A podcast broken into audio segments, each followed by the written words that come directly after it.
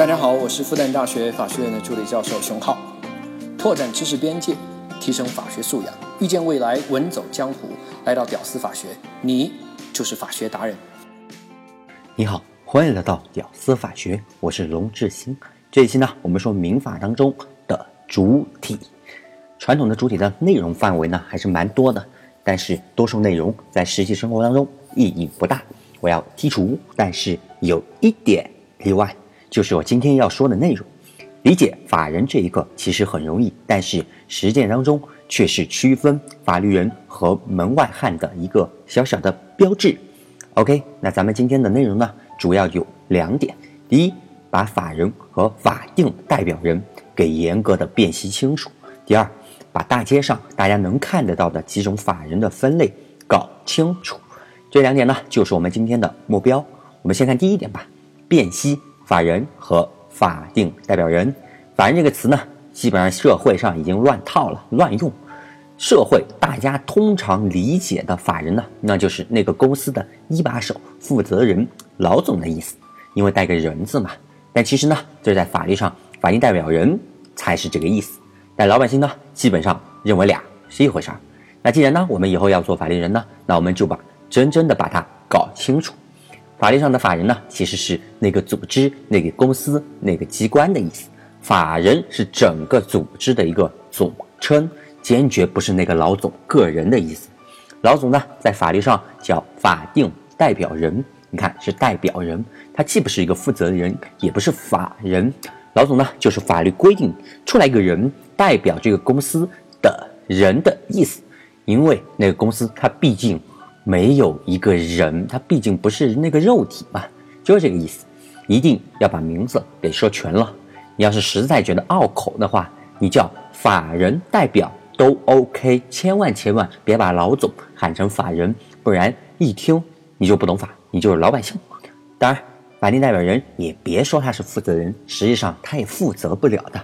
比如公司欠债几个亿。法定代表人顶多来代表一下公司去出庭啊，代表公司签文件啊。他个人呢有几个亿也好，是不会拿来还这个钱的。所以呢，不要叫他负责任，他也负责不了。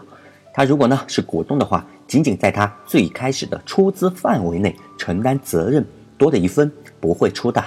法人带个人字，虽然不是个自然人，但是呢，法人却是真正的，我们要把他当成一个人。哎，这也是怎么说呢？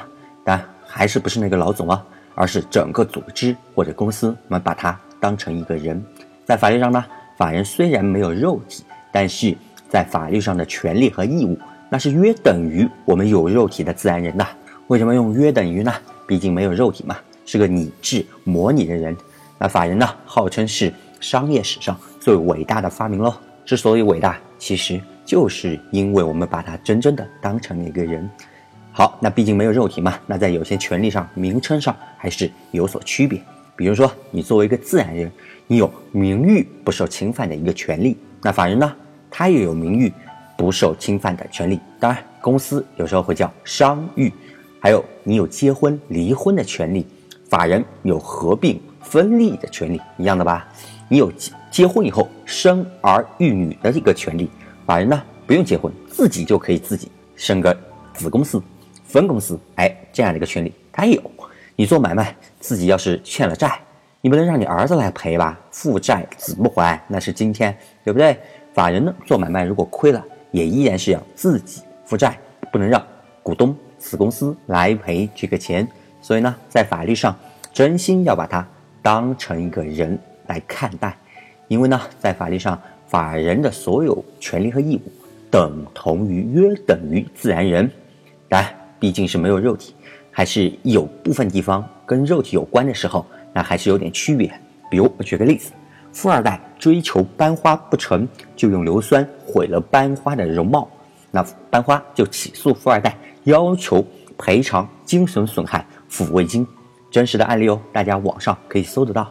那法人呢就没有毁容这一说，他没有容貌嘛，更没有精神损害这一说，那要人来赔精神损害抚慰金那就没有了。所以呢，跟人的生命、身体健康、肖像等等这些，哎，身体有关的这些东西，法人都没有。那除了这些呢，其他的权利虽然名称上可能不同吧，但都有相对应的一个权利，好理解吧？OK，这就是咱们今天要辨析的第一个点，咱们要把法定代表人和法人区分开，并且以后呢，在生活当中坚决的不用错。OK，接着来说第二点，法人内部呢也分好多种的，这里呢你可能会听到很多的新名字，但是没有关系啊，我最后告诉你一个结论，哎，你稍微顶多记一下，其他呢知道就行，理解就 OK。好，我们来继续说，老的民法通则呢，那把法人呢分成了四种情况：企业法人、机关法人、事业单位法人和社会团体法人。好，先说第一个，企业法人呢，好理解吧？最大的特点就是要盈利，要挣钱。那主要呢就是公司啦，带公司的一般都是企业法人啊，极少情况例外。好，公司哪怕是国资背景的，它也就是企业法人。比如像中央汇金公司，哎，你可能不知道这个公司啊，这个公司持有了建行百分之五十七的股份。其实不光持有建行了，各大银行、中农工建那都是都持有的。那这个汇金公司呢？它就是一个企业法人，但是它是背后的股东又是谁呢？国资委，知道了吧？但是呢，少部分的企业法人呢，虽然名字它不叫公司，但一样属于企业法人。它的主要特点还是要盈利、要挣钱的嘛。比如工商银行，哎，它不叫这个公司吧？还比如它叫农村信用社、农村集体企业，哎，民营医院、民办。学校这些都不叫公司吧？但是呢，这些都是企业法人。那在法律上呢，除了钱比咱们多一点以外，其他的民事权利和咱们是一样一样的，都是属于平等主体之间。好，这是第一类企业法人。第二类呢，叫机关法人。看到“机关”两个字，你大概就清楚啦。中央政府啦，地方政府、公安部、教育厅、农业局、派出法庭等等。在中国这个很讲政治的地方啊，这些个机关单位基本上人人都能说，我就不多说了。如果要细说的话，我们就放到了以后行政法领域。哎，我们国家行政机构的这个机构建制那个地方，我们再慢慢的说。但是呢，这里有个细节，哎，得说一下，这些个机关政府啊，你别看它挺牛叉的，但是呢，在民法的领域里面呢，那跟其他的法人啊、其他的这些企业啊，权利义务它是一样的。不会因为你是政府就比其他的这样法人多什么特权呢啊！我说的是在民法的领域啊，那至少法律是这样规定的。比如呢，你是个包工头，你承包了建盖了政府的大楼，政府大楼盖好以后呢，你就要工程款嘛。但是政府一直拖着你说没有钱，你一怒之下呢，就把政府给告上了法院。前段时间还不是网上有爆料嘛，有一些政府。都直接被法院列为失信人员名单了，都就是这种情况。所以呢，在这个大楼施工合同当中，你们的地位是一样的，权利义务是对等的。你履行了义务，那就该享有权利的时候呢，那政府没有履行相应的义务的话，那就不行，照样告他，照样列为失信人员名单。别说盖政府大楼了，你要是给政府送桶水，那政府没有付款，一样告他。当然了，我们光荣伟大正确的政府。当然不会这样啦。好，下一类事业单位，大家也很熟啦。简单的说，那么就是传统那几个词啦，科、教、文、卫等等。当然了远不止这些，复杂去了。呃，还有像什么我党的杂志社、出版社、考试中心、研究中心、政协信息中心、气象局、博物馆、文史馆等等。哎呀，简直五花八门。但是呢，都是没有公权力。人家是为人民服务的部门啦，当然了，有少部分名字虽然叫公司的，其实人家也是事业单位，比如说央妈直属的中央金币总公司，一般没有改制的燃气公司、自来水公司，这些虽然带个公司，但其实呢，人家是事业单位的啦，人家可是为人民服务不挣钱的呀。那里面的人呢，也是事业单位编制。OK，说最后一类。就是社会团体法人，各种的像政治团体啊、民主党派啊、各种群众团体啊、工会、妇联、共青团，再比如呢，各种社会团体，比如像什么残疾人基金会啦，最后还有各种文艺团体啦、研究团体啦，啊，还比如像这个作家协会、律师协会、数学学会、法学研究会等等，这些个社会团体呢，也是五花八门，各种各样。有的呢有党的背景，有的呢有机关的背景。那这些有背景呢，自然生下来那人家就是有主体资格，生来就有，注册都不需要。但是呢，一般的民间组织，那就必须要经过登记才会有这样一个主体资格，不然没有。比如你成立这个中国法学水平促进会。那你作为主席，要是没有去民政部门登记的话，就没有主体的资格。其实呢，那你在这个日常生活当中看到这个各种个联合会啊、协会啊什么的，只要你看它没有官方的背景，那基本上都是没有去民政登记过的，你就直接视为没有法主体资格就好了，那就是一帮人聚在一起而已。好，这就是传统民法通则的分类：企业法人、机关法人。事业单位法人、社会团体法人，那后来呢？立法者发现，其实吧，这第一个企业法人是盈利为目的的，后面其他三个都是非盈利为目的，那分那么细，好像没那么大意义。那不如借鉴一下国外的两分法，加上一点中国特色。哎，干脆我们就这样，根据是否盈利为目的，我直接就把它们分为两类：企业法人，那就叫盈利法人好了，挣钱嘛。那后面三个呢，就叫它。非盈利法人，但是呢，因为中国情况特殊，乱七八糟的组织一大堆，万一有个什么例外呢？那就在后面再加一个兜底，那就叫特别法人。当然，目前来看，立法者是把这个机关法人放到了特别法人里面。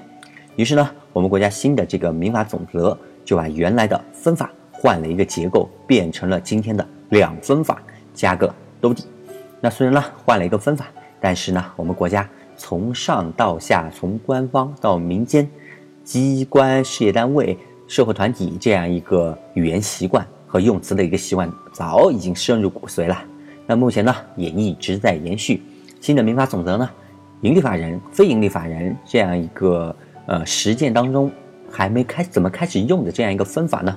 那当然本身有它的语言信息量的一个局限性。呃，我举个例子吧，什么意思呢？就是说。